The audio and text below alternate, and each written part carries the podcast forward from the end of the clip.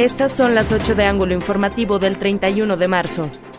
Muere otro motociclista, hombre de 52 años, arrollado por una camioneta en el Boulevard Francisco Villa, en el cruce con la calle Constituyentes. La moto terminó lanzada 50 metros después del punto de colisión. El conductor huyó y abandonó su vehículo encima del camellón.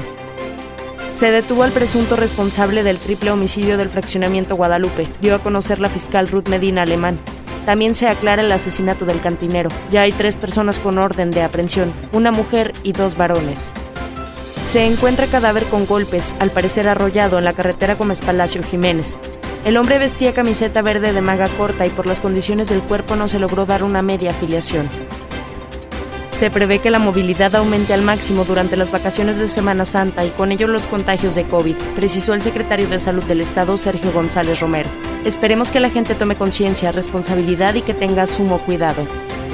Habremos de suspender las campañas de, de difusión, excepto las relacionadas con salud, educación y protección civil. Se suspenderán desde el 4 de abril las campañas de difusión del gobierno estatal, excepto de salud, educación y protección civil, anunció el gobernador José Rosa Saiz Puro Torres.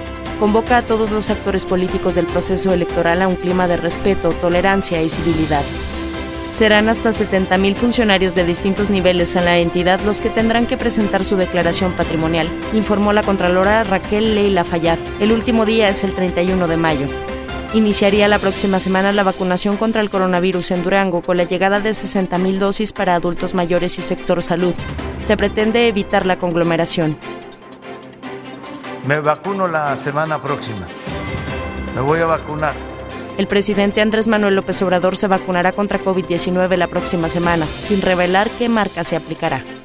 Funerales Hernández presentó